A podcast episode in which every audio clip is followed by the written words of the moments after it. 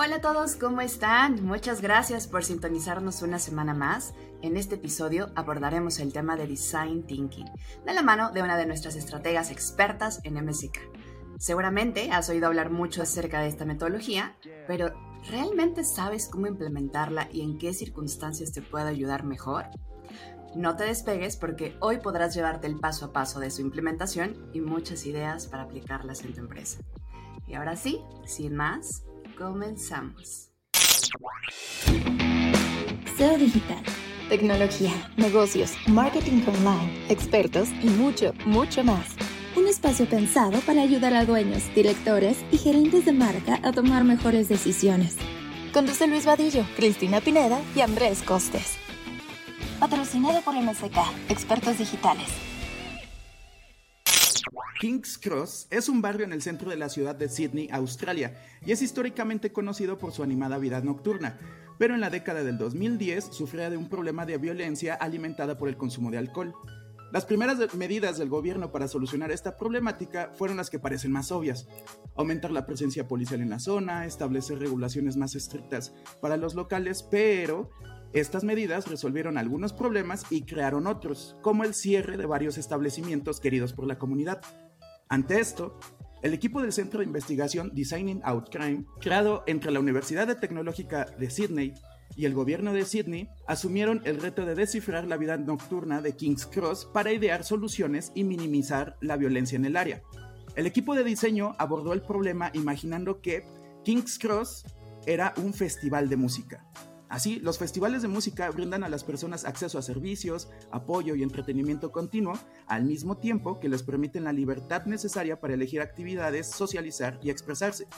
Esta metáfora de un enfoque organizado de King's Cross tuvo el objetivo de identificar áreas de mejora que crearían un entorno más seguro y al mismo tiempo mantendrían contentos a los asistentes a la fiesta.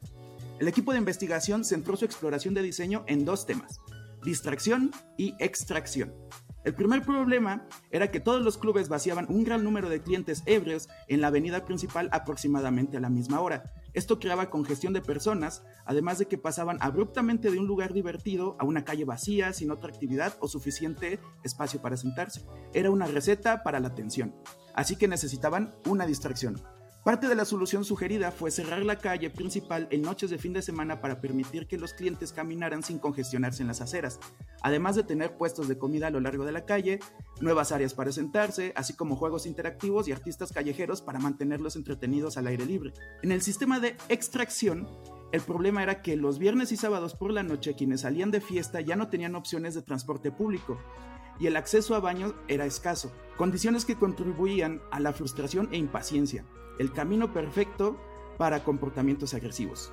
La propuesta para solucionar esto fue mejorar los autobuses nocturnos y se creó la iniciativa Safe Space, para dar apoyo a la gente, primeros auxilios, tener un teléfono cargado y listo para quien lo necesitara, transporte a casa o un lugar cómodo y seguro para esperar a los amigos. Sydney y King Cross no son los únicos lugares en el mundo con problemas así. Cuando se enfrenta uno a problemas sociales complejos, es importante dedicar tiempo a comprender el núcleo del problema desde múltiples, desde múltiples perspectivas, antes de idear soluciones. Qué interesante tema y vaya una manera tan interesante de abordar una, una, situación, ¿no? Como puede ser el tema de la fiesta y vaya que el día de hoy tenemos un tema bastante interesante vamos a hablar de la aplicación del design thinking enfocado a la metodología. Ya lo adelantaba Chris que el día de hoy está con nosotros Joana Rivera, que es nuestra lead de estrategia en MSK. y es licenciada en finanzas por la Benemérita Universidad Autónoma de Puebla, Scrum Master certificada, también tiene certificaciones en Data Science por Epic Queen y en Pensamiento Estratégico por la Academia Mexicana de Creatividad. Es una buenaza para hablarnos de este tema que además lo ha utilizado en múltiples proyectos y en diferentes formas de abordar. Joana, muchísimas gracias por aceptar esta invitación, gracias por estar por acá. Muchas gracias, gracias también, Andrés y Cris. Muchas gracias por la invitación. Qué gusto poder platicar con ustedes en este espacio. Te vamos a bombardear con preguntas difíciles y ah, recuerden que nosotros no nos enfocamos en platicar, oye, ¿cuál es lo básico? Las cinco etapas o las tres, el double time. Nosotros queremos tocar el cómo les funciona esto a la alta dirección de las empresas para resolver problemas complejos. Eh, ¿No es así, mi querido amigo Costes? No, hombre, amigo Costes, aplicamos la básica de, los podcasts. Ya, ya, la, frase más la, frase más dicha, ¿no? Este, pero como bien dices, no, no, no abordamos los, los temas básicos. Voy a mencionar de forma súper rápida, nada más para recordarle a las personas estas fases, ¿no? Que del design thinking, que es eh, empatizar, definir, idear, prototipar y probar. O sea, vamos en un arco desde entender el problema hasta hacer un experimento para aplicar una solución. Y yo lo que quiero preguntarte, Joana, es ¿qué es lo que caracteriza a este proceso de, de, design thinking? De hecho, es como una pregunta doble, porque es, ¿qué importancia tiene el proceso y cuáles son los mitos que tiene el design thinking? Gracias, Andrés. Sí, justo eh, creo que esta pregunta es súper importante porque pues ya las etapas creo que todos nos las podemos saber del librito, en una búsqueda eh, sencilla las puedes encontrar, pero creo que hay que ir un poco más allá de, de qué trata, ¿no? ¿Qué etapas tiene? Eh, justo algunos de los mitos que, tiene esta metodología es que al ser una metodología que resuelve problemas complejos, creemos que con aplicarla vamos a tener velocidad y que ya en periodos muy, muy, muy cortos vamos a solucionar un problema. Cuando en realidad eh, sí eh, es una metodología que tiene relación con, con Agile, con metodologías, ágiles, perdón, pero algo que tenemos que tener súper presente es que toda agilidad sin calidad es fragilidad. Entonces, cuando construimos algo que no tiene la calidad que necesitamos, que no está centrado en el contexto que vive la empresa, eh, es muy fácil que pierda eh, relevancia en el tiempo, que se vuelva una solución obsoleta. Entonces, este es uno de los mitos pues, que, que tenemos que a veces eh, luchar, combatir con, con, las empresas, porque si, si escuchamos metodologías ágiles y decimos, ya, entonces en un periodo súper corto voy a encontrar la solución, y en realidad no, ¿no? Entonces creo que eh, ese es uno de los principales, yo creo que de hecho es, la gran, em, eh, pues la gran como pregunta que, muchas personas se pueden hacer. Y pues también es entendible, ¿no? Porque muchas veces justo en la alta dirección, pues estamos en, en un en un rush constante. Tenemos al final pues una empresa que se mueve, una industria que se mueve constantemente. También no podemos estar estáticos, sí es real que tenemos que generar soluciones de forma constante y ágil, pero eso hay que trasladarlo a mejor procesos iterativos en lugar de buscar que sean procesos muy cortos, que se solucionen eh, de un jalón nuestro problema y listo, ¿no? Entonces, eh, pues hay que empatar esas partes, ¿no? Eh, el tema de sí, tenemos que hacerlo de forma ágil, pero también tiene que cuidarse que no se vuelva una solución obsoleta o que en realidad no sea una solución que esté centrada, pues como siempre, ¿no? En nuestro usuario final. Creo que eso es lo, más importante. Me parece interesantísimo lo que planteas, querida Joana, de, me quedo con esa frase de, agilidad sin calidad es fragilidad, incluso la apunté por acá, y, me gustaría seguir ahondando sobre este, este tipo de errores, déjame llamarle, los, los, los más comunes en implementar el proceso, me gustaría preguntarte cuáles son y antes de eso dar un poco de contexto a quien nos escucha. Design Thinking como una metodología de resolver problemas complejos, y lo hablábamos en el dato curioso, tan complejo como puede ser un tema de violencia en una ciudad, también es una metodología que habitualmente se recurre mucho a ella para la resolución de problemas creativos, que pueden ser también problemas tecnológicos.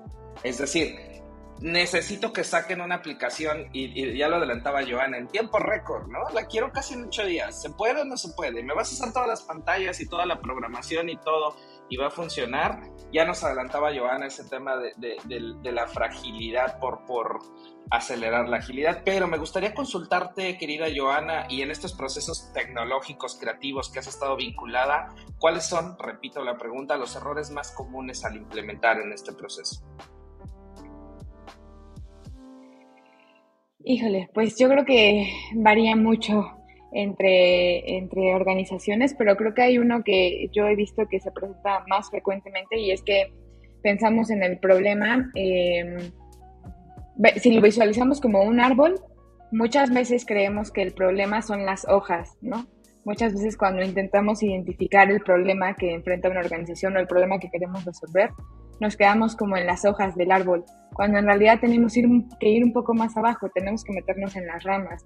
Eh, muchas veces los problemas que nosotros creemos que es el problema a resolver, en realidad solo son síntomas de un problema previo, ¿no?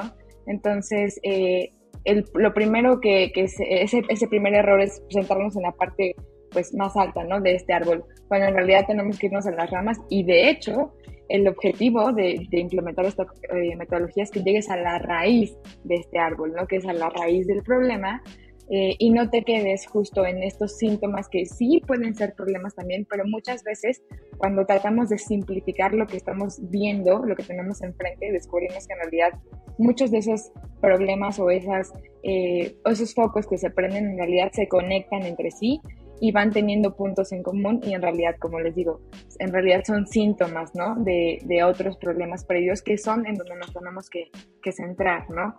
Eh, este yo creo que es uno de los principales errores que, que, se suele cometer al implementar el proceso. Y adicional, eh, hay una etapa muy importante que es este, cuando defines justamente la, la eh, el problema que vas a resolver, tienes, entras en una etapa de ideación. ¿Cómo puedes resolver ese problema? Muchas veces eh, buscamos resolver el problema desde nuestro rol, ¿no? De experto en design, pero tiene que haber una validación con ese usuario final de esa solución. Si nosotros nos centramos en eh, diseñar una solución que no está validada con nuestro usuario, eh, es ahí donde empezamos a encontrar ciertas, ciertas fricciones, ¿no? Y esto, ¿por qué lo menciono? Porque en realidad justo la, la base del design thinking eh, tiene como estos tres ejes, que es que conozcas la necesidad de las personas, que sepas que es tecnológicamente factible y además que se conecte ¿no? con la estrategia, una estrategia viable de negocio. No pueden estar desconectados. Entonces ahí es donde también entra eh, mucho que todas las soluciones que se van ideando eh, se puedan eh, validar con las necesidades que tienen las personas a quienes vamos a atender, ¿no? Eh, eso creo que es algo súper importante y además yo sumaría un tercer punto que es esta crítica de ideas. Muchas veces decimos, esa solución no se puede, no, ya la habíamos pensado y no, no es viable, este, no, nos va a tomar mucho tiempo. empezamos a, a, no, pero en realidad no decimos no, pero así como lo estás pensando, tal vez no, pero tal vez si ajustamos esto pueda funcionar, ¿no? A veces nos centramos mucho en ser nuestros propios stoppers en este proceso de ideación y se, se vuelve complejo, ¿no? Hasta, hasta cierto punto puede ser frustrante que encuentres muchas barreras entre el propio eh, proceso y en realidad tendríamos que buscar de, ok, bueno, a ver, tal vez la, esta crítica de ideas tiene que ser un poco más constructiva. Tal vez como lo estamos visualizando ahorita, eh, no es eh, la mejor solución hasta el momento, pero tal vez identifiquemos cuáles son las partes de esta solución que no están haciendo match, ajustémosla. Ahora sí que démosle otra perspectiva y veamos si funciona, ¿no? Creo que esas son las tres cosas que, que más, este, pues más frecuentemente se presentan y creo que es algo que eh, sí en la alta dirección, pero sobre todo quien modere el proceso de design thinking tiene que tener presente. Querida yo, qué importantes estos puntos porque si nos damos cuenta van de la mano por completo, ¿no? Decíamos al principio de la duración del proceso.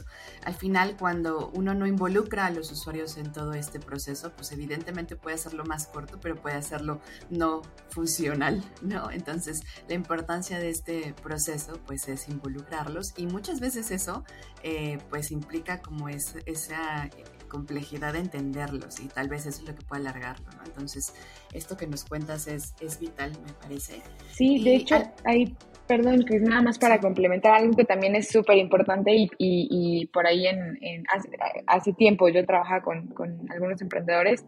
También creo que parte del, del, proceso de design thinking, uno de los errores que usualmente cometemos mucho es que nos enamoramos de la solución. Entonces creemos que nuestra solución es la solución y no puede haber otra manera, ¿no? Oye, pero no es tan viable, no va alineado a los objetivos de negocio. Sí, pero es que me tardé tanto tiempo en encontrar esta solución que ahora trato de, eh, ¿saben, no? Como estas piezas de rompecabezas. Ahí no va, pero trato de embonar mi solución al problema porque me enamoré de mi solución, ¿no?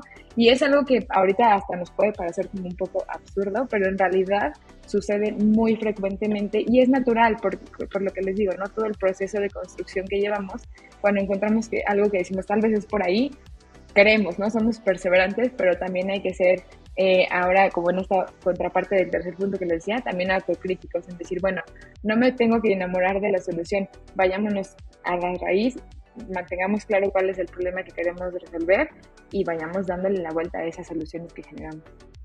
Claro, el apego a las cosas que vamos haciendo y de hecho que, que por eso también es importante la, la, etapa del prototipado, porque en esa etapa uno puede equivocarse barato, ¿no? Incluso volver a hacer y rehacer varias veces dependiendo de las necesidades. Pero a, final de cuentas, todos estos errores, todas estas trampas en los, que, en los que solemos caer o suelen caer las empresas, pues también tiene que ver con un tema del entendimiento general de esta metodología, ¿no? Si bien se, se habla mucho de ella, poco se entiende, o sea, con, con estos detalles, ¿no? Eh, yo te quiero preguntar, yo, ¿cuáles son los beneficios reales de implementar design thinking en la empresa, en los procesos de la empresa? Y quién debería de encargarse, ¿sabes?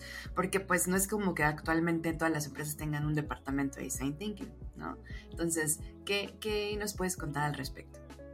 Sí, justo creo que yo empezaría con justo lo que acabas de, de, mencionar, ¿no? Eh, uno de los beneficios principales que tiene esta metodología es que estás llevando un proceso en un ambiente controlado. Te permite hacer una empatización con, con con lo que está sucediendo, definir cuál es el problema real, eh, proponer cuál es eh, nuestra posible solución, prototiparla y validarla. En un, en un ambiente controlado me refiero a si, te equivocas, te equivocas barato, ¿no? Y lo sigues haciendo dentro, ¿no? Como hasta cierto punto in-house. Hay algunas empresas en las cuales probablemente eh, no todo se pueda testear in-house. Hay cosas que se diseñan para terceras, entonces también implica, pero siguen siendo grupos de control, ¿no? Grupos de testeo. Entonces, uno de los principales eh, beneficios, yo les diría, es eh, tenemos un ambiente eh, controlado en donde vamos iterando, vamos definiendo, vamos prototipando, validamos, ajustamos lo que no funcionó y volvemos a, a iterar, ¿no? ese es uno de los, creo que los principales beneficios que, que obtenemos.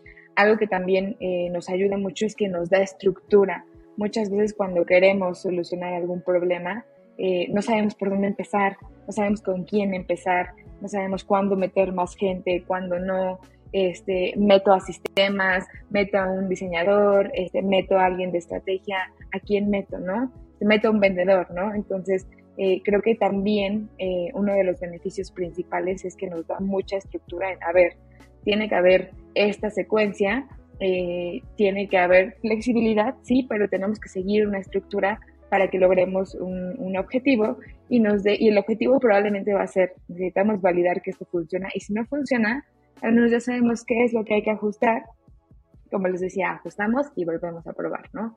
Entonces, eh, esta parte de que nos dé estructura, pues al final nos ayuda a que las personas que, eh, eso lo conecto de hecho con tu segunda pregunta de quién debe hacer design thinking, la alta dirección probablemente va a decir, yo quiero implementar design thinking, ¿no? Pero a quién se lo doy, eh, por dónde empiezo, ¿no? ¿Qué hacemos, ¿no? Entonces, eh, esta estructura nos ayuda a que sea más fácil que se pueda implementar design thinking. Si bien hay especialistas en, en la metodología, es muy importante que eh, el marco de trabajo lo entienda la organización, se pueda permear.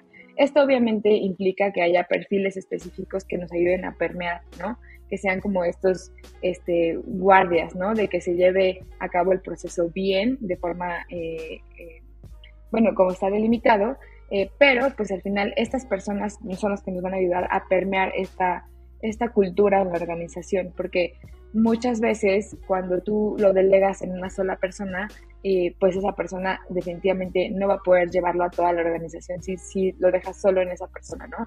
No va a poder ser la persona que identifique, que valide, que pruebe, que diseñe, que demás, ¿no? Entonces se vuelve, pues la verdad es que cero escalable y eso es algo muy importante para las organizaciones, ¿no? Entonces eh, es muy importante que tengamos presente que la cultura de design thinking se tiene que permear en toda la organización, tiene que haber perfiles específicos que nos ayuden a impulsarlo, a evangelizar a la organización, llamémosle, pero eh, es importante que todos la vivan, ¿no? Y a partir de que logremos hacer ese mindset en toda la organización, es que vamos a empezar a tener este tipo de beneficios, ¿no? Un pensamiento más estructurado. Y de hecho, el design thinking lo tenemos para resolver problemas complejos, pero yo les puedo apostar que ya hay personas que una vez que lo adoptan, ya para todo lo que eh, viven en el día a día, lo, lo, lo aplican, ¿no? Entonces, esto es súper importante no, no hay que pensar que a lo mejor y llegar a la parte del prototipado es que yo ya haga aquí este, un, un sistema súper complejo, ¿no?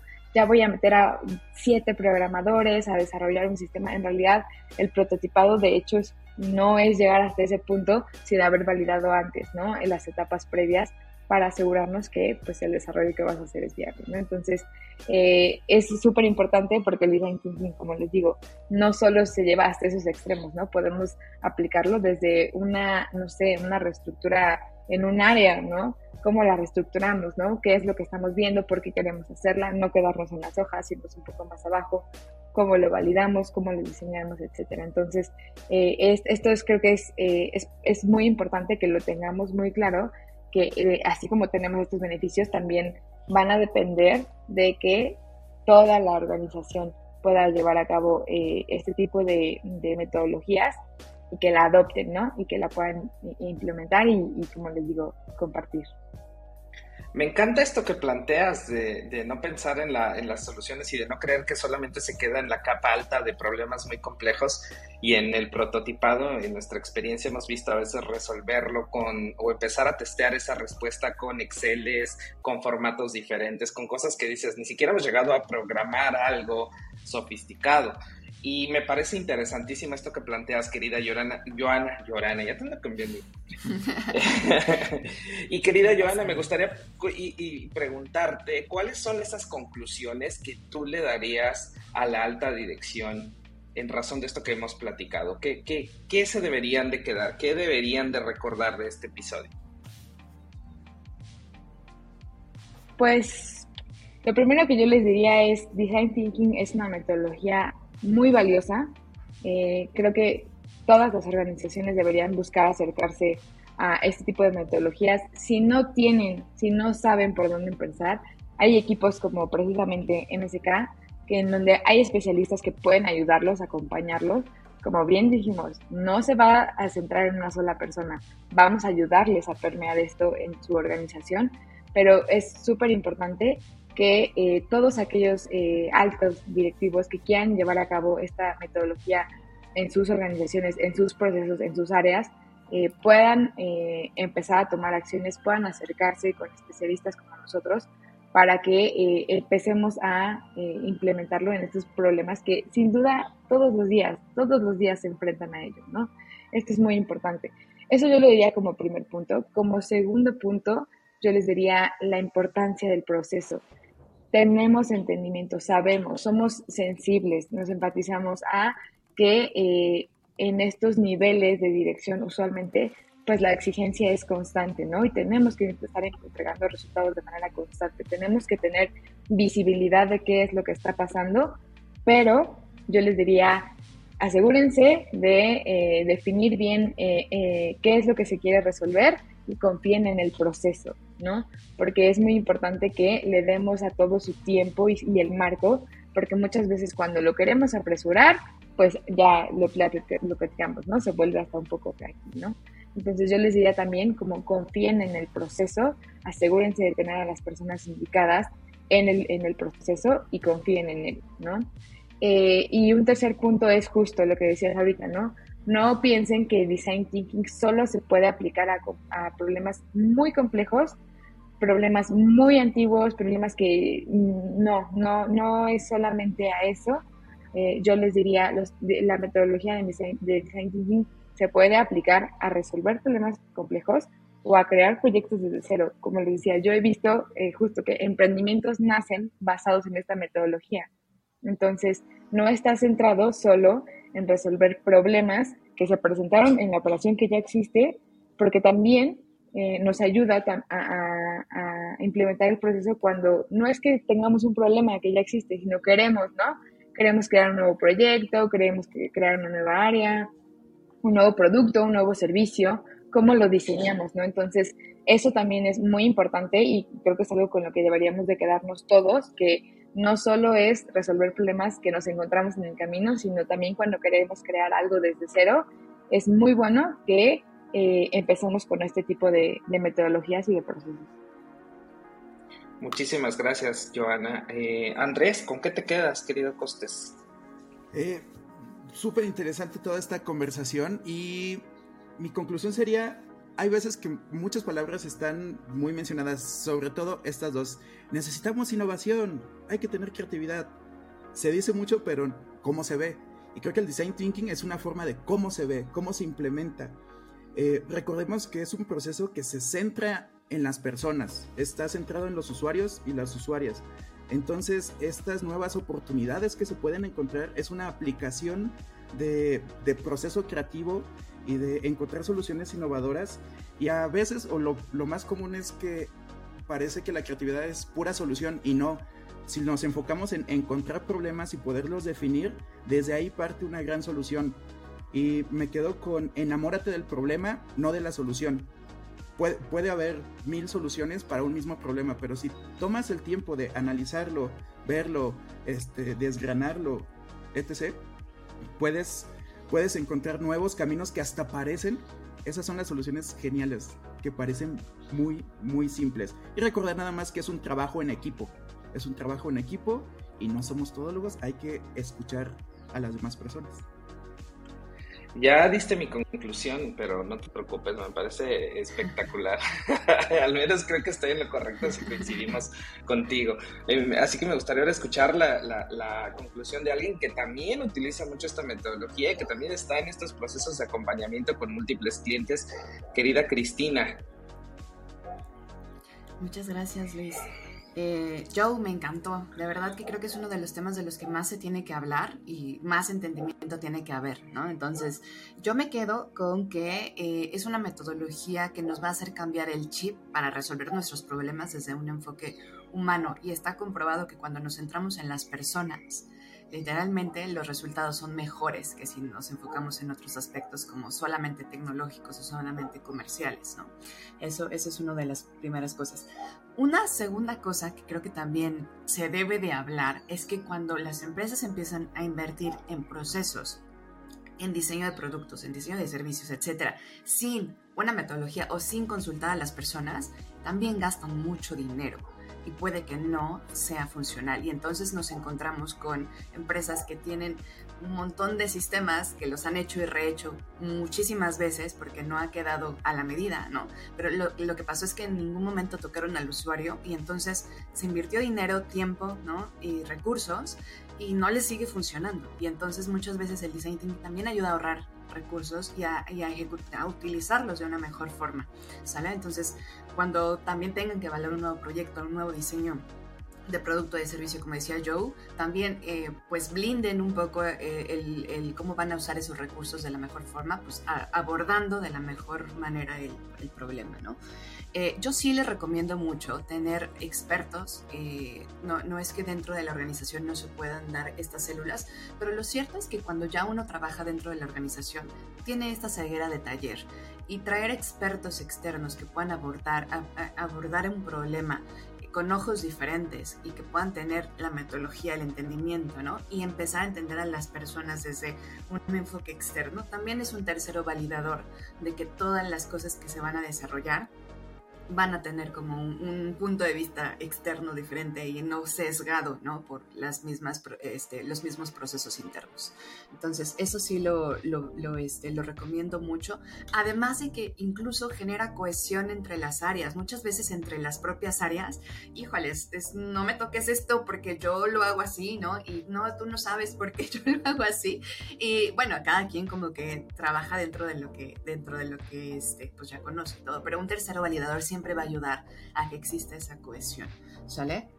Y finalmente, nada más recalcar lo que decía yo al final, es para muchos tipos de proyectos. De hecho, yo les diría que si ustedes son empresas, este, pues, no sé, industriales, ¿no? Se puede aplicar ahí, se puede aplicar a procesos, se puede aplicar a diseño de servicios, a diseño de productos, pero también a problemas sociales. O sea, si están encargados de eh, temas eh, este, de gobierno, por ejemplo, ¿no? Que tienen que mejorar ciertas experiencias a nivel gobierno, a nivel sociedad, también se aplica mucho. De hecho, esta metodología en, otras, en otros países, los principales clientes de las agencias o de las consultoras de Design Thinking son gobiernos o son empresas que se dedican a mejorar la calidad de vida de las personas. Entonces, eh, esta metodología se puede aplicar a todos los niveles, a muchos tipos de, sobre todo problemas complejos. Entonces, eh, yo recomiendo que, que, no olvidemos esto y que empecemos a usarlo más. Muchas gracias. Qué tema tan interesante el tema de esa ceguera de taller, eh, esa miopía. De hecho, en la junta de producción empezamos a platicar de este tema y probablemente sea la puerta de entrada a, nuestros, a alguno de nuestros siguientes capítulos que tenga que ver con esa miopía. Lo, lo, queremos conectar con marketing, pero creo que en la resolución de problemas es lo mismo. Yo quisiera agregar eh, una frase que normalmente escuchamos mucho, se ha escuchado a uno de nuestros clientes, eh, también experto en esta parte de temas de management y de gestión de equipos y proyectos complejos, y decía acerca de la responsabilidad de la alta dirección de no ver las hojas, sino ver el bosque y me hace todo el sentido. Cuando tú buscas en una estrategia tratar de ver en dónde vas a estar a largo plazo, no puedes concentrarte en particularidades y ver a detalle cada una de las cosas. Sí, algunos financieros, algunas cosas que son muy, muy de zoom, de voltear a ver el detalle, pero Joana decía algo que me pareció muy interesante y me quedo con esa conclusión. El tema de solo ver las hojas cuando tienes que atender ya un problema en conjunto y a lo mejor tú como alta dirección lo tendrás que delegar a un, equipo, a un grupo, a un, de entrada al área usuaria, ¿no? ¿A quién lo va a resolver? Pero en ese punto sí vas a tener que hacer una vista profundidad de no quedarte ni en las hojas, menos en el bosque. Tratar de entender cuál es la raíz y para eso, hablar de metodologías que te permitan desarrollar una cohesión de tus ideas, un entendimiento general, porque también, ojo, los problemas no son de un área. Si el problema es de un área, generalmente permea a una organización. Entonces me parece sensacional esa, esa vista de, de pensar que existen metodologías para bajar a un nivel de profundidad, entender un problema y realizar una construcción colectiva, si vale el término, de una posible solución que se testea y después se entrega al mercado. Y esas soluciones pueden ser aplicaciones, pueden ser sitios, pueden ser este, diseños, pueden ser Exceles, pueden ser calles para que la gente no pelee. Y me pareció interesante el tema que planteaba Costes, ¿no? De un festival, cómo se traduce eh, eh, una dinámica de movimiento de personas que se puede llevar a un lugar de fiesta. Entonces, me pareció interesante. Los invitamos a que conozcan más sobre este tema de design thinking y recuerden, eh, queridos amigos, que si quieren saber más sobre este tema, quieren que platiquemos, nos pueden escribir a nuestro correo que es seodigital.mck.agency y nosotros estaremos encantados de poderles responder y poder seguir desarrollando contenido para ustedes. Esto fue SEO Digital. Les agradecemos mucho el favor de su atención y nos vemos en la próxima.